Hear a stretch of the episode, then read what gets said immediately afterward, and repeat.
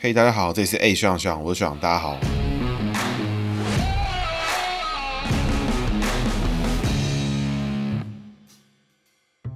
嘿大家好，这是 A 学长学长，我学长，大家好，学长又回来了。今天要讲的是侯友谊。那其实我们应该更晚才来做侯友谊啦，毕竟也是选举将近才来做，就会比较适合。毕竟侯友宜也是未来有着大好前途的人。那我们会今天开始做，其实是因为侯友谊因为疫情的关系开始上到风口浪尖之上了。那讲到风口浪尖，大家有没有发现林佳龙他妈负起政治责任去避风头，然后觉得是他妈的避风头炒蟹是吧？哎，这莫名其妙，他就这样消失了，这是真的是看起来真是蛮不爽的。那好了，我们今天还是回归正题来讲今天主题人物侯友谊。侯友谊一九五七年出生，民国四六年生。哦，跟韩国瑜、林郑月娥是同年啊，丁酉年，属鸡。那这也是一个硬汉个性哈。那我们从人际开始分析侯友谊的友字。侯友谊的友字呢，就是这个友谊 （friendship） 的这个朋友的友，分成斜斜那一条跟交叉的那个又，就是那个又怎样啦？那个那个又算是交叉角，斜的那一条呢，上面那一条斜的就是蛇的意思。那交叉角呢，在十二生肖上面都是走上课的意思。那我听过习近平那一集就会知道，属蛇逢鸡走三合啊。习近平属蛇逢鸡，但是呢，侯友宜是属鸡逢。蛇一样走三合，但是五行的走向是相反。那所谓三合呢，就是大家可以理解成姓名学上面最强的元素。所以外在上面呢，侯友宜走三合；内在呢，侯友宜走上克。上克就是走向上的上，五行相生相克的克。这种格局就会显现出他比较优柔寡断啊，内在会比较慢啊，会比较龟毛的这种状态。所以内在里面，侯友宜其实有一个比较纤细敏感的内心啦。外在上面走三合又逢下克，就是跟刚刚的上克对应，就是往下的下，五行相生相克的克，会呈现一个比较固执、比较硬的一个。状态，所以侯友谊的外在呢是一个铁杆兄弟多，又有大哥性格在，要人帮忙也有帮忙，而且小弟们今天哪天心情不好，他其实内在都可以感受到谁可能提不起麦或怎么样，但是他还是可以让这些人为他所用，这个大哥性格啦。那内在交叉角还会有影响，就是说他内在的个性比较敏感一点，所以相对的另一半通常会比较强势一点啦，算是经典呈现这种格局。那基本上侯友谊也乐得强势的另一半帮他管一些事情，所以他就可以花比较多时间跟他擅长的兄弟朋友来处理一些他自己喜欢的外在的交际。这种状态，侯友宜的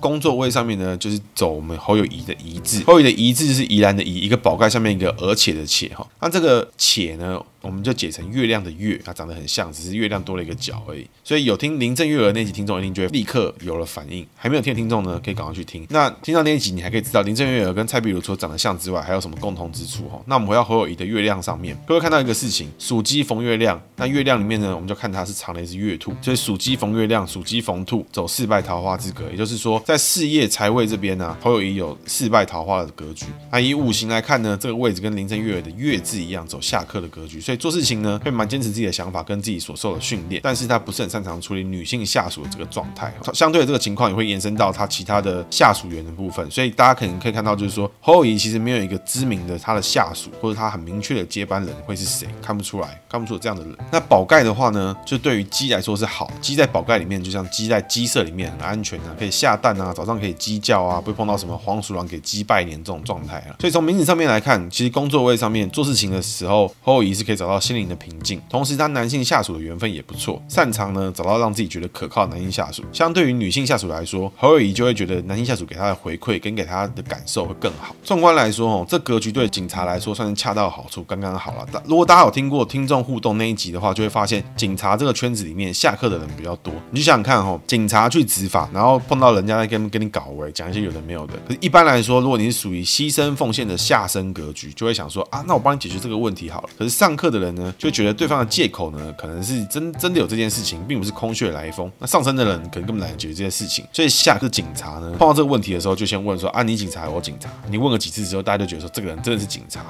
这是这种感觉。所以做警察呢，跑外勤的人去接触民众刁民比较多的人，其实还是需要一点比较强势的个性，会比较好处理事情。毕竟呢，执法的意外状况多哈，所以熟记跟坚持自己的 SOP 才是比较保险的做法。所以下课的人在做外勤单位的警察上，可能比较得心应手一。当然，警察这个工作啊，还有很多类型的人才需要，比如说像内勤啊、研究啊、像建事啊什么这种主管啊、行政，基本上就是个大型企业的一个规模了。那如果我们是个成功的商业节目的话，我们就要说这个警察那格局也像是个大型的企业，哎，这个“企”字才能够彰显我们商业气息。这个题外话。那我们回到侯友谊身上，他的工作环境里面呢，以警察来说，都是一个阳刚味比较重的地方，阳刚气息比较重的地方。所以以这样的姓名格局，在阳边都是好的情况，外在格局都是好的情况下，他在这边工作其实会好发挥很多，也可以也可以合理的避开跟异性比较尴尬的情况。毕竟在姓名学解析之中，侯友谊内在的元素、异性的部位元素都是比较比不上他跟同性的部分，相对应的侯友谊会比较在意他的外在面子上。那所以这样的格局，大家联想到一个人，属鸡，外在好，内在呢想比较多，又四败桃花，这个人是谁？就是连胜文。还没有听过的话，可以赶快听听看。只是呢，连胜文跟侯友谊在工作跟人际位的状况是互相调换过来的。所以如果还没听过连胜文那集，同学赶快去听听看。两个对比来看，连胜文跟侯友谊对比来看的话，就会发现说，因为家庭背景、工作环境的不同，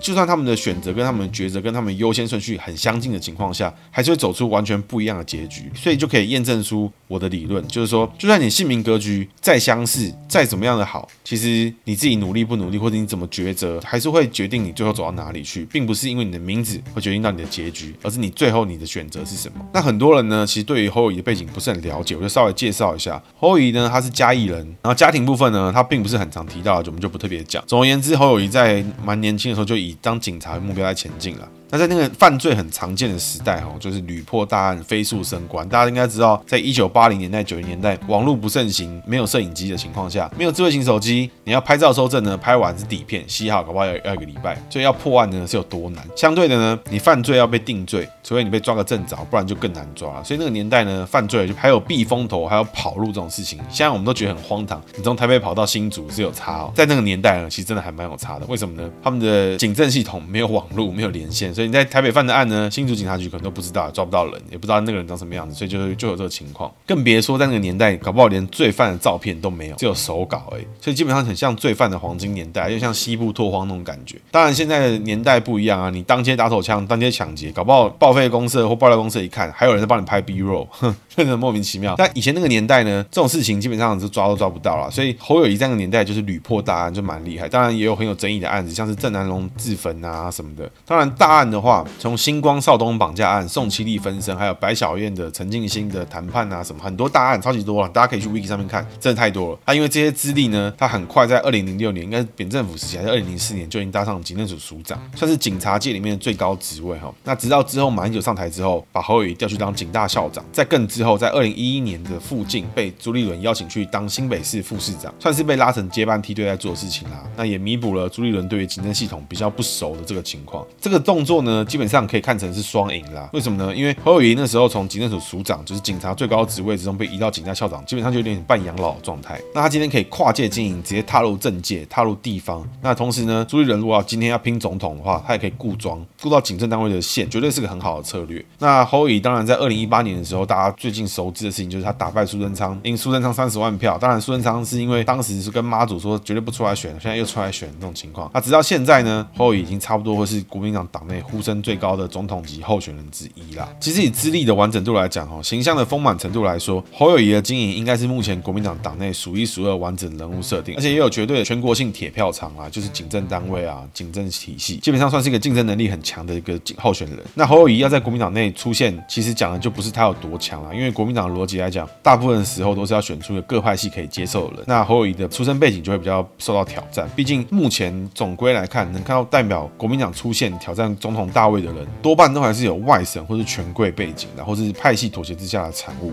不然要人脉跟人情跟铁票的多寡来讲，基本上全台湾欠王金平人情的人不知道多少了。所以王金平都没机会了，那侯友宜就更难讲。那基本上呢，侯友宜的上大位计划就在这一次的防疫表现，就是二零二一年的防疫表现会很重要。就防疫来看呢，双北市长看起来是同步，但其实他们有一点点貌合神离。那也不是在挑拨，只是他们的做法跟作风会不一样，就是因为他们未来的计划不同，会导致他们现在的动作不同。大家可以慢慢观察了。第一个是说柯文哲已经要放话挑战二零二四了，所以他任期在二零二二横竖就会结束。但侯友谊呢是二零一八年才上任，所以二零侯友谊至少还有一次连任必须要挑战。当然，除非侯友谊很心急的在二零二四年就要出来，那是另外一个故事。所以柯文哲在医疗背景上面呢，就会让柯文哲趋向从医疗专业上面来挑战中央。但必须说，大家都是专家，工位啊，不管你是像柯文哲是急诊的，陈时中是牙医，好了，都一样，都是都不是完全的工位背景出身，所以没什么好证，大家都是有医疗能力这样，所以怎么凸显自己的专业能力跟行政执行能力，会是柯文哲的重点。但相对的，侯友谊来说，如果不挑战二零二四的话，那他的目标是连任二零二二。那连任二零二二的重点是什么？就是要在二零二二的时候，新北市选举要选赢嘛，就是选举的秘诀就在这里，你票比对方多，那你票比对方多了啊，别人都别人票都比你少，那你就当选嘛，就这么简单，就这么一件事情。所以怎么样呢？在新北市市民面前强硬哦，那就是侯友谊的硬汉风格就可以凸显出来。同时，侯友谊也有掌握到在特定的时刻强硬，其实很对大家的胃口。所以防疫呢，后裔绝对会很强硬的来执行一些他认为对的、是该做的事情，然后会被看到的事情。当然啦、啊，朱立伦其实也是这么操作了。像朱立伦就是当年在二零一六年、一七年的时候，果断呢。抄掉了欧 bike，那那时候我都想投给他了，我觉得真的是太神了。那时候台北市柯文哲还在掰什么新科技啊，什么共享单车一堆狗屎鸟蛋，但朱立伦把它全部抄掉，倒垃圾桶，哦，真的是看到就觉得爽。所以呢，对比现在来看，侯友宜会想干嘛呢？在合理范围的情况下，侯友宜的做法会趋向强硬跟高压，反正反弹声音啊，大部分也会在网络上被打成共体时间啊什么的。那企业受损呢，是中央要纾困的事情，跟他无关，对不对？企业要纾困呢，是中央要想办法，不是我要想办法。我我只要保护新北市民就可以了，这是侯友宜的想法。相对的呢，柯文哲就会看起来像是要配合中央，但找一些事情出来靠腰。为什么呢？因为柯文哲想选总统，得先像个总统才有机会嘛，对不对？所以如果他没办法用中央的模式来思考，中央的行为来发言，那或者证明他更有行政能力跟更有施政能力，他如果没有做到这些事情的话，他就很难证明他有选总统的资格。很会防疫，其实好像是行政院院长的的职责啦。总统好像是军事跟外交，哎，这个宪法上面有写。那我们回到侯友谊，就必须要提到，就是说新北市是他的政治上面的根据地。那我不知道我听众都是哪边人啊，不过看起来是以双北居多哈。大家会肯定知道说新北市是一个超级大，大到靠北的一个城市，它是以环状的形状包着包着台北，腹地呢非常大，幅员广阔啊。但以台湾来讲，算是最大的城市。新北市呢有人口有四百万，也就是说每六个台湾人基本上就有一个是新北市人，真的很多哦。不过新北市政府呢，从从朱一伦时代就开始一直善用一套老二哲学了，基本上它的逻辑就是这样，凡事绝对不当老大，有什么事情呢，我们都当老二。哎，这是什么概念呢？大家可以回想一下，应该没有听过什么很大的事情是新北市率先创新使用，大部分的情况都是还是由台北市率先采用，像是 U Bike 啦、捷运啦、悠游卡什么的。那很多措施都是台北市开始使用之后，新北市默默的跟上，就是我们前面提到的老二原则。这个好处呢，就像是你是过马路，或是你在等红灯、绿灯的时候，你是第二个催油门的，你是第二个过的，这种是最好。为什么呢？因为前面先出去的，如果被撞死，他一定先死，所以你就不会这么快死。但是相对的缺点就是记忆点相对薄弱。比如说很多措施真的执行起来，其实新北市做的比台北市还要好，但大家还是以为说这个事情只有台北才有，新北哎，新北可能没有，大家不知道新北有这件事情。那对于基层公务员来说，其实就会比较没有成就感一点，因为大家都以为只有台北市有做，新北市其实没做。但其实新北市的公务员也很努力啊，也做很多事情啊，这可能就没有被看到。这样，如果你想要拼大位上大位，老二哲学的用处其实不大，因为第二名呢，你连副总统都选不上，所以怎么样用老二哲学跟上大位之间取得平衡，会是侯友宜很重要的未来的课题哈。因为他的前任朱立伦，因为这样子老二哲学，老二哲学玩到最后，大家都觉得朱立伦是在搞笑。那我觉得基本上在二零二零总统大选初选的时候，包含朱立伦本人可能都觉得自己是在搞笑的，然后口号是什么正常轮啊，真的是莫名其妙，是蛮惨的。用杀时轮搞得都比较有记忆点。那毕竟朱立伦呢，在整体资历跟他的过往背景呢，在国民党内是很强的。结果最后二零二零还是因为老二哲学的关系，被这个韩国瑜洗掉，莫名其妙。那以上呢，就是侯友谊的背景。那在这边也跟大家分享一下我一个百思不得其解的问题。那这个问题我很久以前在跟我朋友讨论，就聊到这件事情，然后就是一直想不透他的逻辑是什么。所以有听众呢，听完可以回应我。那在前面故事中，我们提到侯友谊因为屡破大案，所以他升官速度飞快。但是呢，可以屡破大案，基本上就代表治安不好，才有很多大案可以破。因为一天到晚要有人犯罪嘛，所以才有大案可以破，就可以不断的升级。但如果像现在台湾治安其实还不错，发生什么大小事呢？全台联动 e-take 摄影机、警侦系统，啪，一分钟、五分钟、一天两天，很快就破案了。什么强案呢？基本上半天一天就已经锁定这个人是谁，然后这个单位是什么，然后谁要去负责，这个人跑哪里都马上知道，很快案子很快就被破了。所以忽然之间，最近这几年网络啊什么的系统都稳定之后，警察就没有像当年侯友宜这样的明星型警察，没有办法一直有大案。可以破，没有办法一天到晚有人在搞枪战，就没有人很快可以升级。所以侯友宜这样的升迁的这个过程就这样消失，就没有人再有办法重现这个状况。那这逻辑我就没有搞懂，因为治安好，很多犯罪都在无形之中被化解了，结果反而警察升迁的变慢。那治安差，一天到晚有人在犯罪，警察反而有机会不断升迁。那我是觉得这个这个逻辑有点羞花怪怪啊。所以有警察朋友或是有听众觉得哎有什么想法可以纠正我的话，欢迎留言告诉我或私讯告诉我，因为这个问题我其实一直想不透。那以上呢是今天的节目。接下来是今天的姓名学小技巧，属鸡逢宝盖。宝盖呢，就是侯友谊的宜，宜兰的怡，上面的东西叫做宝盖哈，像是家里的家、安全的安、宗教的宗，上面的都是那个宝盖。那鸡呢是喜欢宝盖的，被宝被宝盖罩在里面，就像在鸡舍里面，多爽，安安全全的，黄鼠狼更没办法进来拜年。所以有这样的格局呢，属鸡的朋友碰到宝盖就是好的，会有个安全的感觉哈。当然，它负面解释这件事情就是说，它会比较受限于它的同温层。所以有宝盖的朋友常常就会觉得啊，我两个朋友我也很开心啊，心灵很满足。但其实你交了十个朋友，那你就有更多人让你能让你开心，这样不是很好吗？所以稍微走出去，扩大一点自己的同温层，就会很有所得。其实宝盖的位置不同，也会有不一样的状况。因为宝盖大部分都是在名字的上面的部分，就是属于外在的地方。所以通常呢，会在工作上面找到成就，或是在男性上面找到比较温暖，找到自己。这种比较安全感的人才可以作为你的朋友，所以喜欢在自己熟悉的环境工作，这些都是有可能的状态。那你或你的朋友是属鸡逢宝盖吗？赶快偷偷观察一下，或是你自己就是的话，勇敢的踏出同温层，扩大一下自己的同温层，就可以感受到那个宝盖的威力。那有心得的话呢，可以私讯跟我分享。以上是今天节目的内容。最后想要亲身体验姓名学威力的朋友，欢迎私讯我的 IG FB 看节目简介填表单哈。那请照表单上面内容回应，也希望听众喜欢我节目内容就把它分享给更多人知道。那今天节目到这边，联系大家，再拜拜。